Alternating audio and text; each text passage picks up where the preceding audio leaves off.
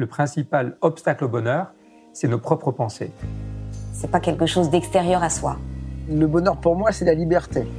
Pour moi, c'est très simple en fait, le bonheur. C'est euh, c'est juste être. Bienvenue sur le podcast C'est quoi le bonheur pour vous? Je m'appelle Julien Perron, je suis le réalisateur du film C'est quoi le bonheur pour vous? Pendant plus de 4 ans, je suis parti à travers le monde pour interviewer 1500 personnes autour de cette question fondamentale.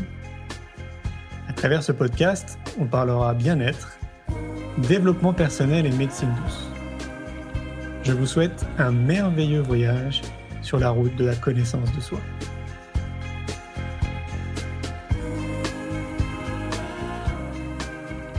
Aujourd'hui, j'ai le plaisir de recevoir Sophia Strilrever.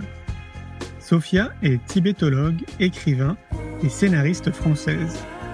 Dans son enfance, elle rencontre Sœur Emmanuelle, dont elle est la nièce et avec qui elle écrira des livres. Elle a voyagé aux États-Unis puis en Inde, où elle a étudié le Kala Chakra auprès des maîtres tibétains.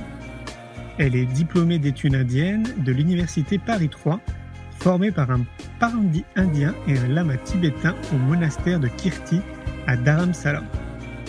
Elle a traduit du sanskrit l'enseignement de Kala Chakra en 92, elle rencontre pour la première fois le Dalai Lama, avec qui elle écrit plusieurs livres. Pour son livre Appel au monde, elle s'est entretenue avec le Dalai Lama, ainsi qu'avec Sangdong Rinpoche, des dissidents chinois dont Wei Jinsung et Harry Wu, d'anciens prisonniers politiques, dont Tanzin Tsundu et Palden Gyatso, avec Mary Othman et Robert Blantinder. Je vous souhaite une belle écoute. Aujourd'hui, on est à Paris. Donc, comme tu le sais, on est en train de, réaliser un film sur le bonheur. Ah Euh, notre titre, c'est C'est quoi le bonheur pour vous? 7 milliards d'individus, 7 milliards de définitions. Alors, qu'est-ce que c'est le bonheur pour toi? Il y a le, le bonheur de la vie de, de tous les jours, c'est d'accueillir la, la beauté des, des êtres et du monde.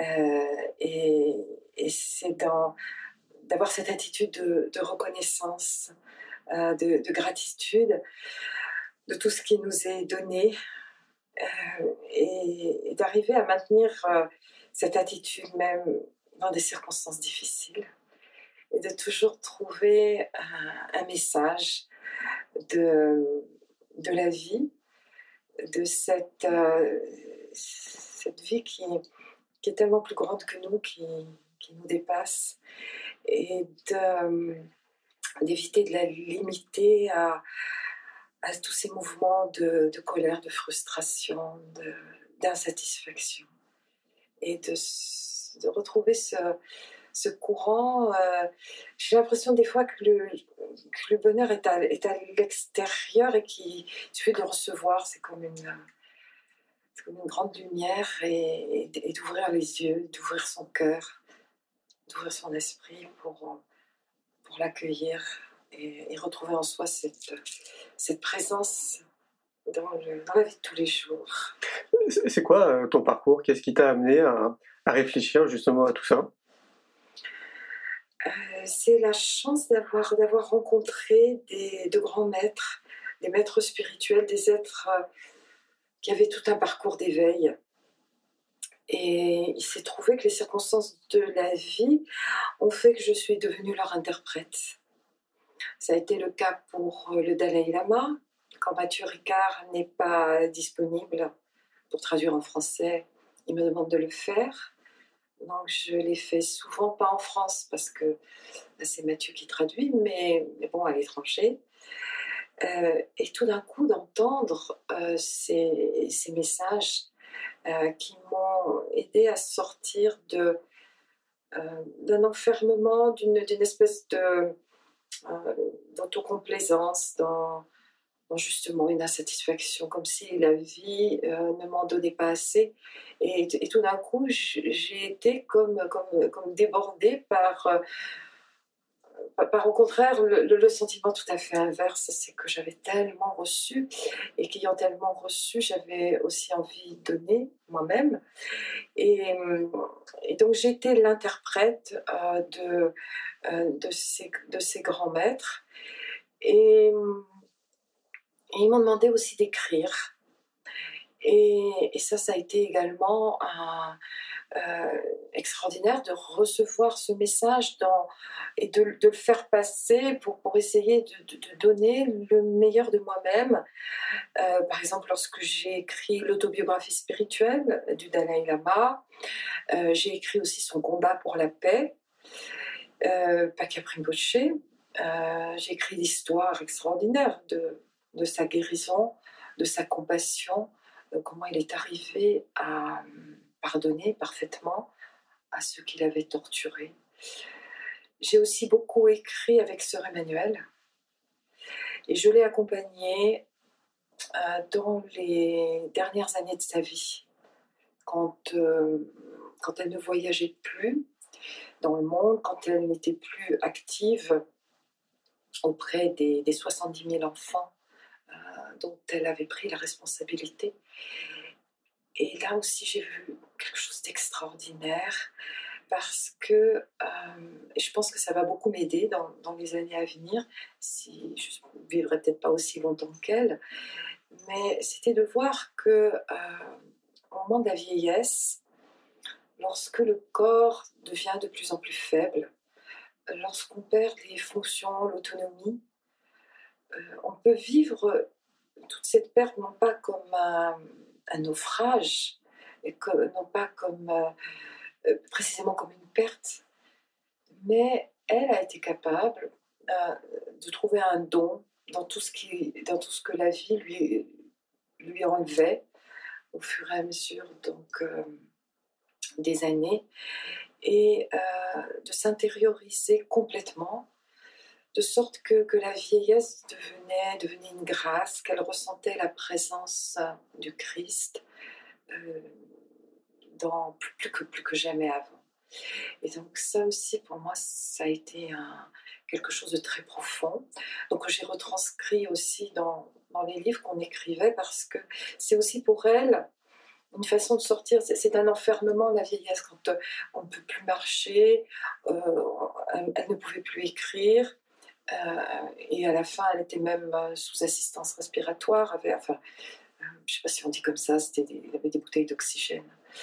Et, pourtant, il y avait tellement de joie en elle. Et donc, de, voir ça, c'est pareil pour Paca Pripoche, qui, qui, a été torturé et, qui est dans cette, dans cette compassion extraordinaire, bah, évidemment, ça m'a fait réfléchir. Tu m'étonnes. Ah, C'était vraiment privilégié, quelque part. Je l'ai reçu, je ne le ressens pas comme, euh, comme un privilège, non. C'est, je dirais c'est plutôt une responsabilité quand on reçoit des grâces comme ça, de, euh, d'être capable de, de, les redonner. Donc, moi, il se trouve que j'écris, je chante aussi. Euh, et donc, à travers les, les récitals, les livres. Euh, c'est juste de, de, faire passer ce que, ce que j'ai reçu et, et, de le donner à, mon niveau pour, euh, pour que les autres aussi puissent, puissent s'ouvrir à, à, tout, à tout ce don de la vie parce que pour moi, foncièrement, la, vie est un don, et quand on, l'entend comme ça, c'est quand on le reçoit de cette façon, euh, le bonheur en fait est là, il n'y a pas besoin d'aller chercher. Alors après, je, verrai, bon, moi aussi j'étais confrontée à des épreuves, j'ai des choses pas faciles, euh, sur le plan de la santé aussi, euh, et je me suis rendu compte que c'est. Il y a, la période qui est très difficile de, l'acceptation, parce que c'est vrai qu'on se dit tout le temps, mais pourquoi ça m'arrive, mais qu'est-ce que j'ai fait pour mériter ça? On a l'impression que c'est injuste. Donc il y a, y a, ce travail à faire, ce travail d'acceptation, et euh, qui n'est pas facile. Et à partir de ce moment-là, une fois que c'est accepté, il y a une transformation du, du vécu de la maladie. Ça, c'est. Ça paraît vrai, et à ce moment-là, la maladie paraît plus comme une calamité, mais justement comme euh, l'évolution et, au point de se dire mais il fallait passer par là. Et que, de, ce point de vue-là, c'est aussi, un, don. Tu es porteuse d'espoir pour des millions de gens dans ce que tu dis. Est-ce que, est-ce que tu penses que tu as réussi à déceler une force, une technique pour, que tu pourrais transmettre à ces personnes qui, ont, qui sont aussi malades Cette force, elle est, dans le cœur, dans l'esprit. Euh, c'est universel. Il n'y a pas de... Pour moi, il y a des êtres éveillés dans toutes les traditions, euh, dans tous les pays. On ne peut pas dire que euh, cette tradition est meilleure qu'une autre, qu'il faut être forcément bouddhiste, même si moi je pratique des méditations bouddhistes. Mais de toute façon, quand on aime Bouddha, comment ne pas aimer Jésus? Euh, Comment pas se, sentir porté, inspiré par tous ces grands êtres euh, saints qu'on trouve partout euh, dans, toutes les, dans toutes les traditions. Donc je ne veux pas restreindre un message à une, à une école ou à une tradition. J'ai avancé dans, dans, le christianisme, j'ai grandi dans, cette religion magnifique. Et puis après, dans cette quête de, de vérité, d'intériorité, euh, j'ai rencontré euh, les, les, Tibétains et, euh, et j'ai poursuivi dans, dans, ce qu'ils m'ont enseigné. Donc moi, je l'enseigne aussi, mais toujours dans, un esprit universel et jamais enfermant dans une tradition. Et j'ai trouvé beaucoup de, euh, d'aide dans, euh, la méditation, parce que la méditation euh, centre l'esprit, le stabilise et, et permet justement de, de laisser passer tous ces, tous ces mouvements qu'on a en soi de, de déception, de fermeture, de, voilà, de complaisance, euh, d'auto-chérissement, permet vraiment de, de s'ouvrir. Euh, et donc, j'enseigne à la fois euh, la méditation, mais aujourd'hui, j'aide Paquet Rinpoche à. Et, il m'a demandé de, prendre la responsabilité de son programme. Quand il est là, c'est lui qui enseigne. Quand il est absent, c'est moi qui prends la suite. Et finalement, c'est très bien comme ça. Euh, et je suis, très contente de pouvoir accueillir donc les personnes qui viennent, qui sont souvent des personnes en souffrance, dans des parcours de, de soins euh, difficiles, éprouvants, et de pouvoir leur apporter cette, qu'ils fassent une pause et qu'ils repartent.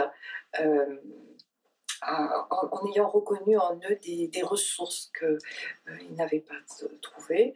Et à travers le chant, euh, le chant sacré, et notamment les mantras. D'abord, je me suis guérie moi-même grâce aux mantras. Et euh, donc, j'enseigne aussi le, mantra yoga.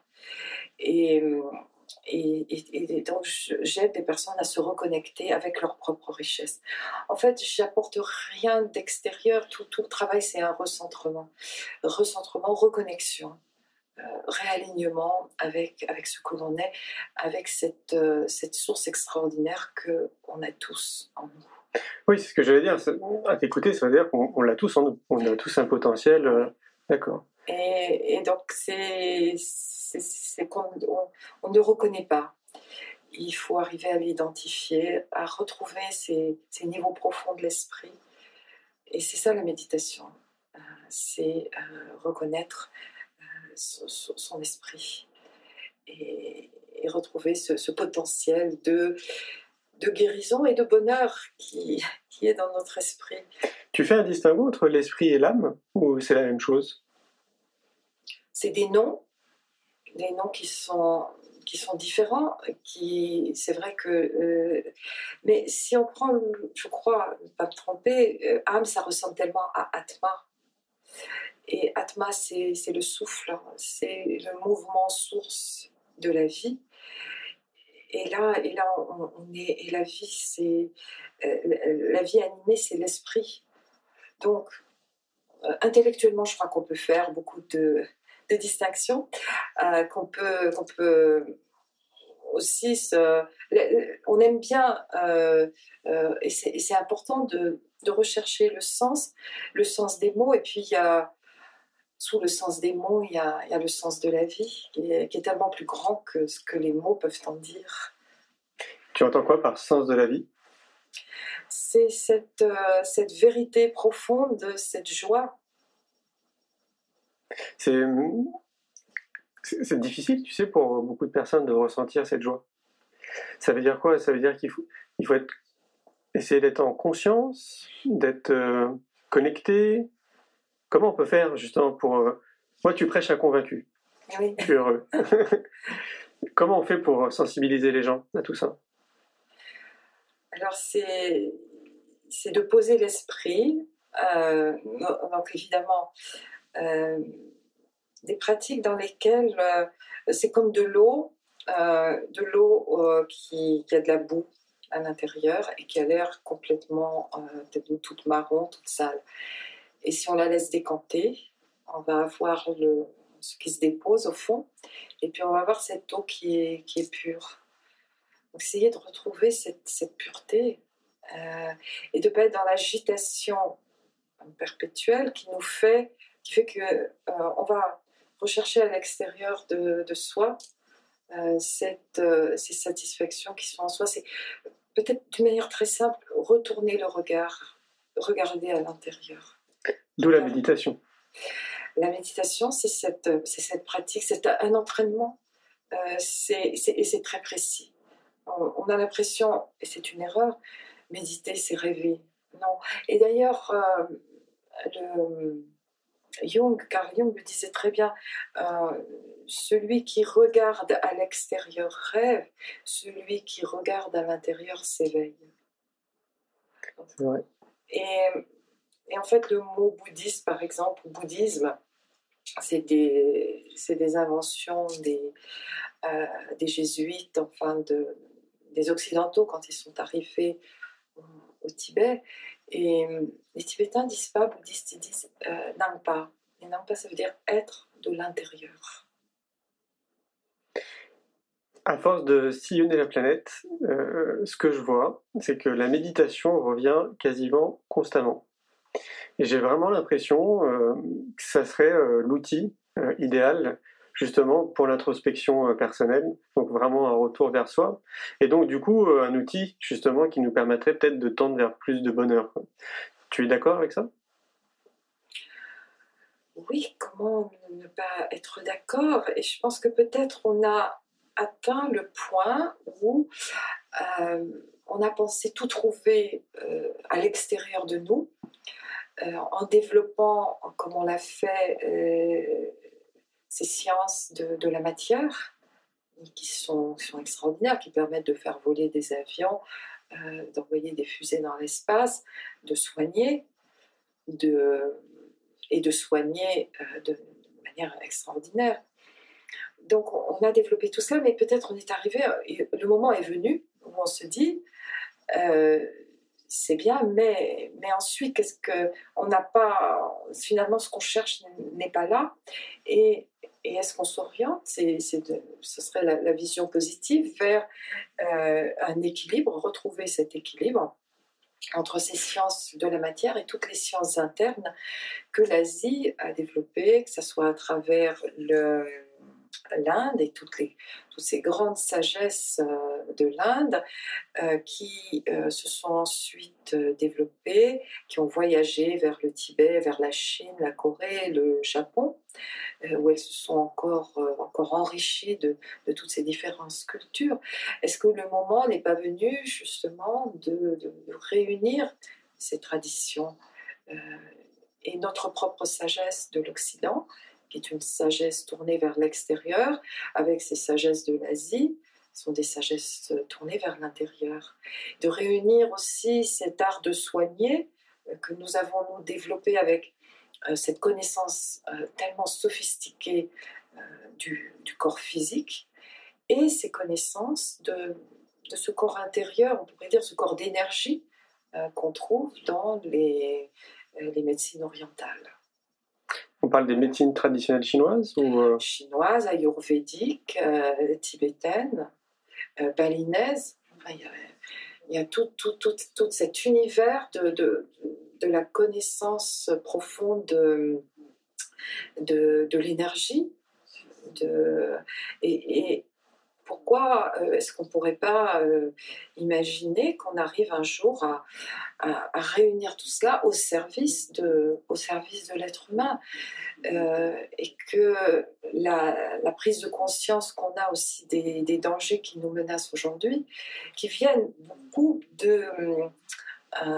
du fait que l'Occident s'est investi dans la matière et a cherché ses sources d'énergie dans la matière. Et donc de retrouver autre chose, des énergies durables, enfin c'est tout ce mouvement, cette prise de conscience euh, de, la, de, ta génération. Et ça, pour moi, c'est extraordinaire de voir, euh, de voir justement cette nouvelle génération. La, mienne n'a pas su, euh, a pas vu, a pas pris conscience de, de ce qui se passait. mais là maintenant, on voit des jeunes et qui, qui veulent changer le monde et qui, qui font l'effort et je pense que ce que tu fais aussi va dans ce sens-là. Euh, et euh, de chercher un sens euh, à, la vie dans, dans l'intériorité, tout en maniant ces, ces, technologies modernes, tout en étant justement complètement ouvert à ce que notre civilisation a, a de meilleur et en même temps, évidemment, en refusant euh, cette exploitation aberrante de la planète, cette euh, exploitation aberrante des êtres humains qu'on met au service des, grandes compagnies, euh, l'agroalimentaire qui, détruit toutes les ressources. Donc, je pense qu'il y a une prise de conscience formidable. De, cette, génération. Et ce, qui, est bien aussi, c'est ces rencontres entre nous, justement, pour pour trouver le. Il y a forcément des, euh, des solutions et, il me semble qu'elles sont entre les mains de, de ces jeunes qui, euh, qui ont parcouru le monde, euh, qui, ont vu de leurs yeux. et ils ont parcouru le monde aussi grâce à ces technologies. Donc, elles ne sont, pas, elles sont pas mauvaises en soi finalement, mais tout dépend de l'usage qu'on en fait. Et si on peut les mettre au service de, de cet idéal de je dirais, de rencontre, de fraternité, de, euh, de faire se, se réunir euh, ces, ces, traditions dans ce qu'elles ont de meilleur, et puis de comprendre aussi que ce qui réunit les êtres humains est beaucoup plus fort que ce qui les divise. Tout à fait, oui.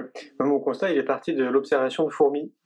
J'observais des, fourmis, euh, c'était une journée, et le lendemain, quand je suis repassé, ils avaient fait un petit monticule, et ça a été comme, euh, comme une révélation. Parce que je me suis dit, euh, les fourmis, elles ont toutes compris, elles travaillent toutes dans le même sens, pour une quête qui est similaire, mais elles sont toutes complémentaires. Et ce que je pense, c'est à l'image de nous, êtres humains, on est tous complémentaires justement, et on devrait tous avancer dans la même direction.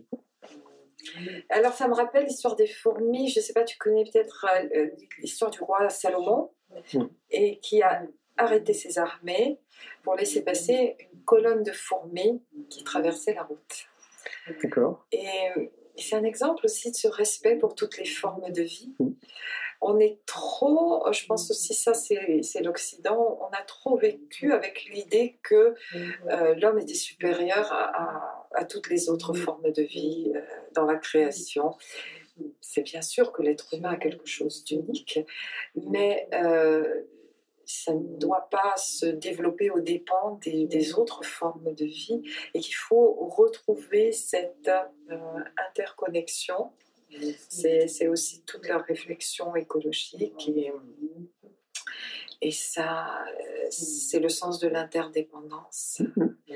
Et, et je pense aussi que euh, c'est l'avenir du monde, en fait, si on est capable de, euh, d'en avoir conscience. Tu parles de cette interconnexion, euh, comme quoi on serait tous liés Oui, entre, entre les êtres humains, bien sûr, et, et, entre, et entre toutes les espèces, entre toutes les formes de vie, sur Terre et, et hors de hors de notre planète, bien sûr. Il me semble que dans les textes de loi actuels, la nature est encore considérée comme un objet. Oui. Oh oui, et les animaux comme, mm. euh, comme un objet, comme euh, on est toujours dans, l'appropriation, dans la, saisie. Euh, on, se sent propriétaire, du monde. Ce qui voudrait dire que la clé de la réussite, entre guillemets, ce serait justement d'éveiller les gens, en tout cas que, la population euh, commence à se tourner euh, vers soi pour mieux se comprendre, et donc du coup mieux comprendre les autres, et donc du coup évidemment notre univers. Est-ce que ce n'est pas ce qui est en train d'arriver euh, C'est souvent comme ça d'ailleurs, c'est-à-dire que quand on en prend conscience, c'est déjà là, et qu'il y a peut-être cet instinct de survie aussi euh, qui fait que euh, je crois que les enfants d'aujourd'hui, d'abord ils sont, ils sont les enfants du monde. Euh, il y a cette grande famille humaine tout d'un coup qui, est devenue une réalité. Ça, c'est aussi la technologie qui, l'a rendu possible. Quand on imagine l'enfance qu'on pouvait avoir il y a un siècle et celle d'aujourd'hui du bébé qui, déjà voit sur, des écrans, il voit le monde. Et, donc, je pense que ce, mouvement est déjà là, et donc c'est bien de l'accompagner. Et, en même temps, c'est important aussi de, euh, de garder la mémoire, la mémoire de, de ce que, que l'humanité peut transmettre de plus, de, plus accompli au niveau de, de ces sagesses qui, euh, qui nous éveillent à, à, notre réalité, à notre vraie nature. J'ai cette sensation aussi, et parfois je me demande si je suis vraiment objectif, euh, dans le sens où moi je suis sur le terrain, donc évidemment, je rencontre des personnes qui sont éveillées, euh, je rencontre à travers mon activité évidemment aussi des personnes qui vont dans ce sens-là, donc qui sont porteuses de sens. Et euh, vraiment, régulièrement, je me demande si je suis vraiment objectif parce que j'ai cette sensation que ça, ça concerne bon, bah, une partie de la population, mais que finalement, cette partie de la population, elle va permettre à un maximum euh, de l'autre population à s'éveiller. Euh, ouais, j'ai vraiment quand même cette impression qu'on reste une poignée d'individus, euh, justement, à être dans cette quête de sens et à vouloir apporter justement plus de sens autour de nous difficile à, évaluer, mais il me semble que euh, ce courant de conscience est tellement plus fort. Donc bien sûr, il rencontre des résistances.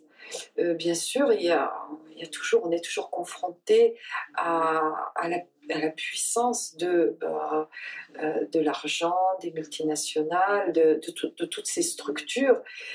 Mais je ne peux pas croire qu'elles ne vont pas se je ne peux pas croire qu'elle puisse étouffer euh, ces, germes de, conscience, que c'est plus fort, qu'il y, a beaucoup de souffrance de toute façon, et une énorme souffrance. Euh, il, y a, cette pauvreté euh, qui, ne devrait jamais exister dans le monde. Cette pauvreté, ce n'est pas une fatalité, c'est, elle, est, elle est le résultat de, de ces profonds déséquilibres. Donc ça, ça a toujours, euh, ça a toujours existé, mais on, voit aussi que, que l'esprit, euh, la force de l'esprit est plus forte que, euh, que toutes ces, ces, manifestations de, négatives et je ne peux pas imaginer autrement de toute façon. Donc tu sens toi aussi qu'on est en train de basculer tout doucement sur un changement de paradigme? C'est plus que doucement, j'ai l'impression que c'est en accéléré. Chouette. Mais de toute façon, quand on est porteur de, quand on est porteur de cette conscience, euh, on ne peut pas imaginer qu'elle euh, qu'elle soit écrasée euh, parce que parce que c'est une force qui qui va au-delà d'ailleurs des, des, antagonismes, qui va au-delà de la vie et de la mort, et que donc bien sûr, on, souffre de, beaucoup de façons, parce que quand on a plus de conscience, on, se rend compte aussi de, euh, des drames euh, qui, se jouent actuellement dans le monde. Mais euh, en même temps, on, est porté par, justement par l'espoir et par la joie, et, c'est plus fort que le reste. Donc, le reste, bien sûr, est là, ça coexiste, mais on ne peut pas imaginer que ça ait le dernier mot. Est-ce qu'il y a des citations qui t'ont euh, qui t'ont inspiré, qui continuent peut-être à t'inspirer, ou, ou, des personnes qui euh, qui contribuent à, ton évolution à l'heure d'aujourd'hui Bien sûr, il y, a tous ces, ces, ces, êtres qui sont des, des, porte-paroles de, de, de, cette vérité qui, qui, vit en moi. et, qui... alors après, les citer tous, bah, il y a le Dalai Lama évidemment qui, qui est très présent et qui, a, et qui m'a permis aussi de, de, comprendre tellement de choses, de son, son, son, combat pour la non-violence son engagement pour, euh, pour la paix. Mais des êtres de paix, il y en a dans, dans toutes les cultures, dans toutes les, toutes les civilisations. Merci beaucoup, Sophia. Merci, Julien. Un grand merci pour votre écoute. J'espère que vous avez passé un bon moment avec nous. Je vous invite à prolonger l'expérience en regardant mon film C'est quoi le bonheur pour vous? Vous le trouverez assez facilement sur YouTube. Si vous souhaitez ancrer davantage les choses, nous avons créé le jeu de cartes C'est quoi le bonheur pour vous qui vous permettra de mieux vous connaître et de mieux connaître les gens avec lesquels vous allez jouer de manière ludique et bienveillante. Vous me retrouverez assez facilement sur les réseaux sociaux si vous souhaitez qu'on échange en direct. Et merci de nous laisser des messages ou des avis, des commentaires. Ça fait vraiment plaisir et je prendrai une grande joie à vous répondre. En attendant, je vous souhaite une très belle route et je vous retrouve maintenant la semaine prochaine pour un nouvel épisode du podcast C'est quoi le bonheur pour vous?